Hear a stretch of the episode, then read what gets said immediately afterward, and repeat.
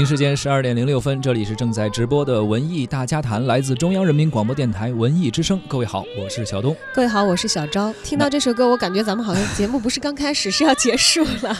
盼着过过节了哈，确实是啊，没有几天就到春节了，而每到春节必然有一顿。年夜饭除了跟家里吃那顿真正的年夜饭以外，还有一顿视听上的饕餮盛宴，就是看春晚。而这首歌就是每年春晚必唱的那个结束曲。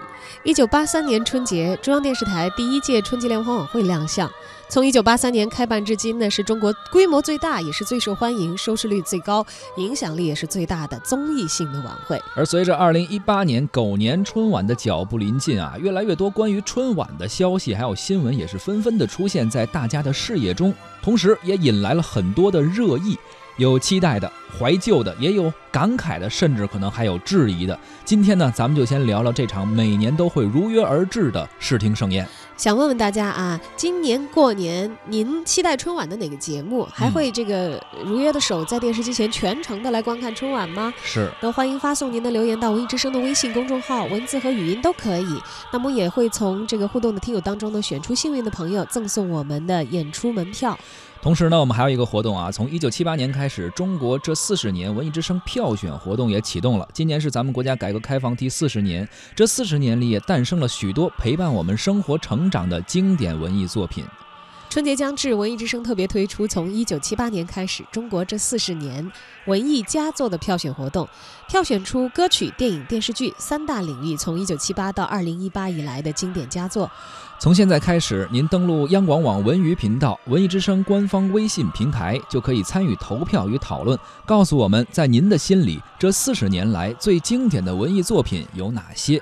文艺之声还会为投票的您呢准备特制的新春手账和特制礼品。二月十号，本周六的中午十一点，我们还会邀请大家一起来包场观看 IMAX 版本的《马戏之王》这部电影。地点呢是在万达国际影城的北京西铁营店的 IMAX 影厅。那么，如果您想成为一零六六观影团当中的一员，现在就可以发送您的姓名加上电话加上《马戏之王》到文艺之声的微信公众号抢票报名。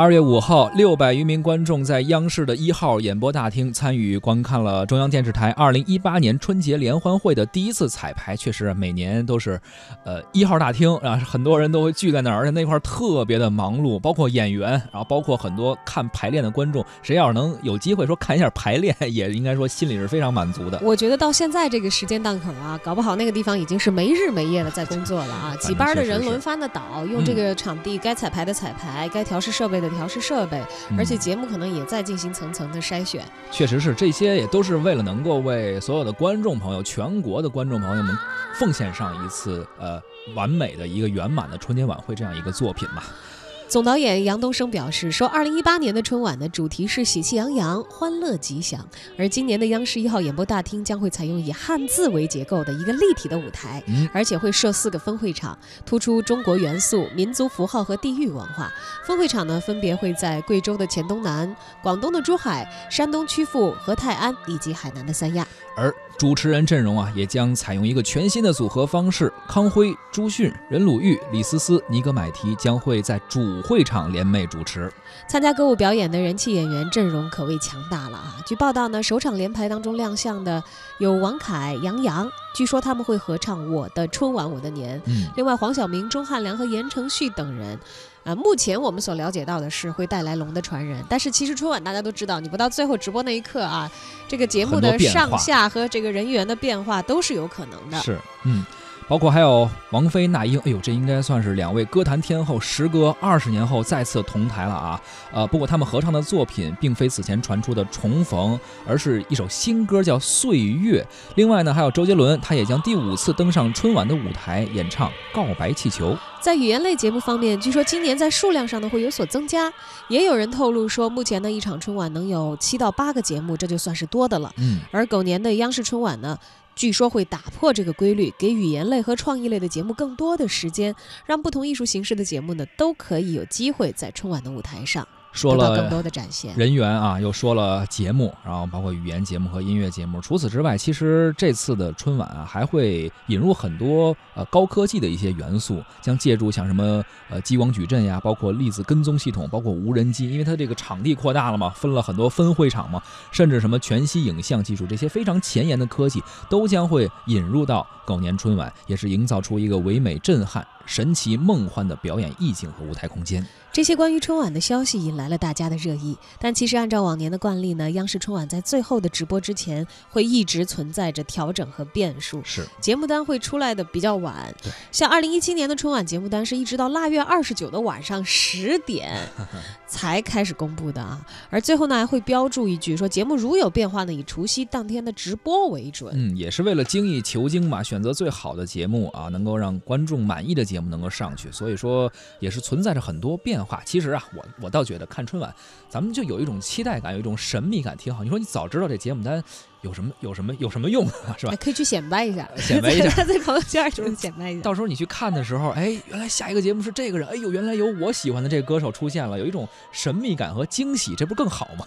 当然了，说起这个。春节的这个文艺年夜饭啊，春晚这一顿大餐，呃，它的仪式感呢，其实可能是非常非常之强，甚至于强过大家对于很多具体的内容的关注。要的就是要看一下这个动作啊。对对。那么现在呢，也是有很多朋友会在网上去热烈的谈论，看完了春春晚之后的感受。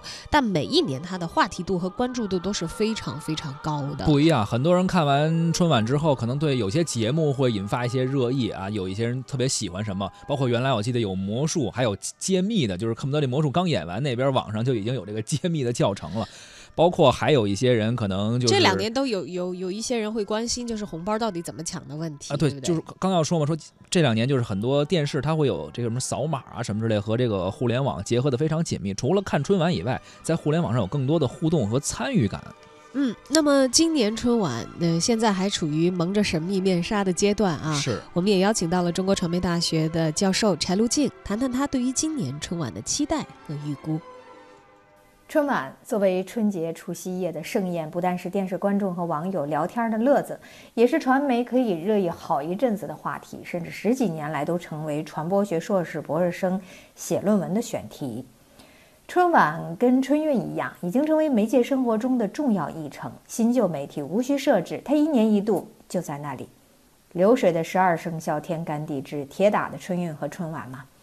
春运关系到我们每一个人是否能在最重要的节日里跟家人团聚，而春晚关系到我们每一个人是否能在最重要的节日里跟家人团聚时有共同的话题。这就是所谓的新民俗，看春晚已经仪式化。同样的，一年一度的腊月和正月临近春节的这些日子里，不谈论春晚，这个年好像过得就缺了点仪式感。尽管很多人说早就不看春晚了，但每年关于春晚的段子还是会层出不穷。有些人即便除夕夜忙着刷微博、刷知乎、打游戏，也不忘对只瞟了几眼的春晚吐槽几句。谁看与不看？春晚在相当长的一段时间内还将存在。这不，我们通过各种官方和非官方途径传递出来的信息，开始议论新瓶装旧酒的话题。晚会创意有哪些？哪些演员最终能登上春晚舞台？主持人都有谁？幕后有什么惊掉下巴的花絮？这些话题被媒体机构、经纪公司、粉丝团体等等信息源炒作，形成热闹非凡的娱乐场。从往年春晚的暖场花絮，我们可以看出，主办方仍然纠结继承传统和创新进取的博弈中。前几年语言类节目数量少，而且激荡不起任何涟漪，连春晚流行语都没留下几个。今年呢，增大语言类节目比重。一度传出负面新闻的演员，据说也要重返舞台，不知能不能激发全国观众？其实主要是北方观众开启循环播放的观看模式。往年呢，跻身春晚主持人行列都成为一种特权。继1996年、2016年和2017年设立北京主会场和各地分会场之后，今年因为沿用这种直播模式，而使春晚主持人的岗位。也没早年那么金贵了。怀旧风似乎是本届春晚的基调，从流出的德高望重的老演员名单上可以肯定的这一点了。但春晚绝对不会放过舞美融合高科技这个创新点，全息空间和 AI 技术，你猜有没有？每年的春晚都可以用一个词来形容：视听盛宴。但不知是否像年夜饭一样，因为太过丰富，反而让人记不住一道独特风味。平时我们的日子过得好，但过节了总也得有个年夜饭应应景吧。但是，一大桌子美味佳肴，不是让人撑坏胃口，就是难逃浅尝辄止变成剩饭的宿命。文化盛宴也是同理。春晚曾经享有的地位不会再有。春晚在节日文化生活中的独占性保持不了，也不应该保持下去。在文化观念多元化、审美趣味多样化的时代，全国人民守住一台节目津津乐道，不应该是建设文化强国时期出现的现象。春晚结束以后，我想在主流媒体上一定会出现可喜的收视数据和充分肯定和褒扬的文章。而网络声音也将是一如既往的众语喧哗，形成一个内涵丰富、意味深长的舆论场。春晚可以一年年占据央视一套甚至全国卫视的除夕夜，但观众看与不看、叫好还是吐槽，文艺工作者都无需骄傲或者是沮丧，标榜或是辩白。这个时代。受众选择自由度高，才能激发艺术创新，才是这个新时代文化自信的源头。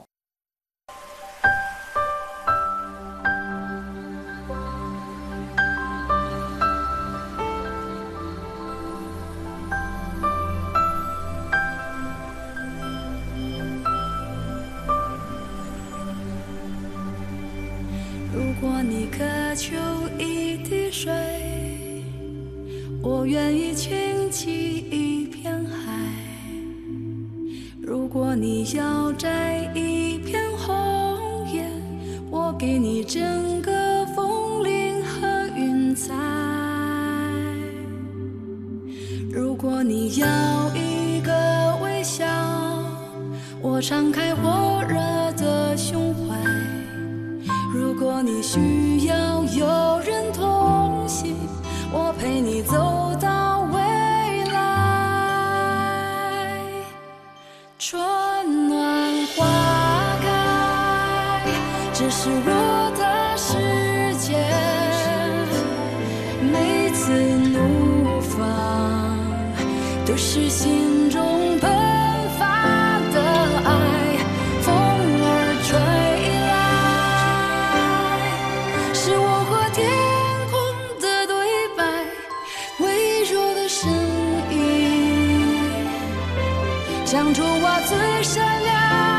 亮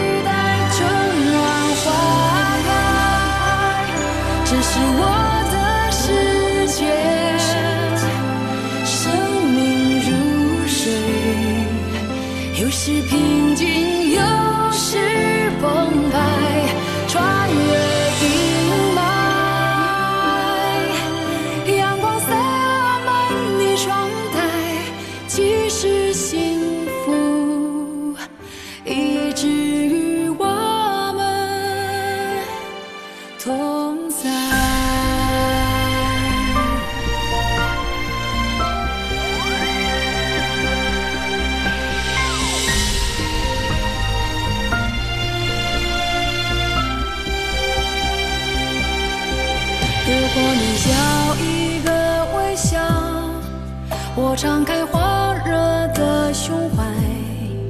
如果你需要有人同行，我陪你走到未来。春暖花开，这是我的世界，每次怒放都是心。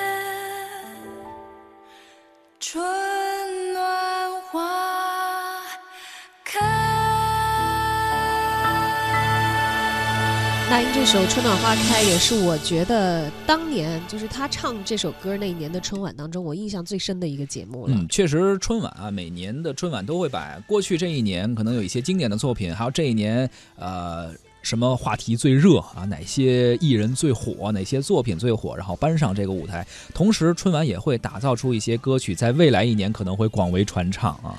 那么对待春晚呢，其实我觉得大家的心态似乎是也在渐渐的变得更加从容和轻松了啊，嗯有一颗平常心来对待它。虽然每年都还是有很多人觉得，哎呀，有不尽如人意的地方，但你想想，这么多人呀。八三年到今天，央视春晚是凝聚了十几亿中国人亲情与乡愁的一个文化符号了，已经成为了多少代中国人共同的文化记忆。今天央视春晚正面临着来自多元文化时代的种种挑战，确实是众口难调。它所承载的希望也还有被赋予的一些意义，已经远远说超出一场晚会本身。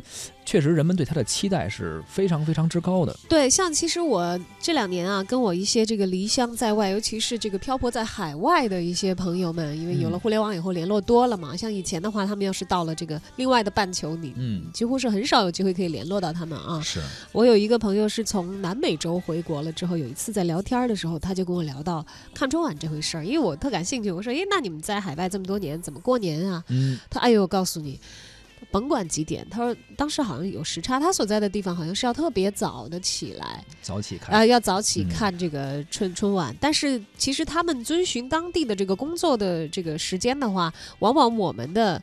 春节的时候，就是国内全都在放假的时候，他们是正常工作的。还没放假呢哈。对，人家嗯别的国家不过你中国的年的话，没有特别的假期。是，他说，但是那个时候也必须要给自己的家里人过一下年啊。说不管头一天晚上加班到多晚，然后嗯在他所在的那个地方，就是，呃，很早的时候就得就睡眼惺忪的，也要自己打起精神来，揉一揉眼睛，然后想尽一切的办法让自己的这个，呃，电视也好，这个电脑设备也好，就嗯头一天就要确认我。第二天这个春晚开始的时候，我能看到这个节目。他看了，哎，就自己就觉得，哪怕离得 这么远，对我我算是过了这个年了。确实是，就是很多人网友啊也发言说讨论说，好像觉得有的时候春晚有一些节目自己并不是那么喜欢啊，不是自己所喜欢的节目。但是你要说春节这一天，如果真的没有这么一道视听大餐，你真觉得少了点什么，好像就跟没过这个年一样啊。就如果说吃年夜饭，阖家欢乐聚在一起是一个物质上的大餐的话，那么春晚也就是让呃精神上的一个大餐。对于春晚啊，人们当然是越来越挑剔，因为不断的审美的口味在提高嘛。是啊，我觉得也因为这个原因，其实春晚也是一件非常非常这个挑战、具备挑战的任务，但是你？反过来说，其实啊，作为咱们观众来说啊，褒贬是买主这句话你知道吧？哎，你越是很多人去议论它，说明关注度越高，也说明大家希望能够让春晚越好。但是还是那句话，众口难调，不可能每个人都满意。呃，怎么说呢？春晚应该说这么多年来吧，已经在我们的记忆中是一个符号一样的存在。对于春晚，每个人都有自己的口味，但实际上啊，我觉得，真正你说过年那一天大家吃年夜饭吃什么很重要吗？当然，肯定都希望胃口好一些，但实际上是希望全家人能够在这一年，然后。远游的游子也好啊，出外打工的孩子能够呃凑到老人身边一起吃这么一顿饭，吃什么并不是那么的重要。而春晚也是这样，大家吃完饭坐在一起，可能聊一聊这一年发生的话题，通过春晚梳理一下这一年的热词以及发生了怎样的一些事情。呃，春晚很多节目也是反映很多大众的生活、社会的一些生活的，大家聊一聊，聚在一起，这个才是最重要的。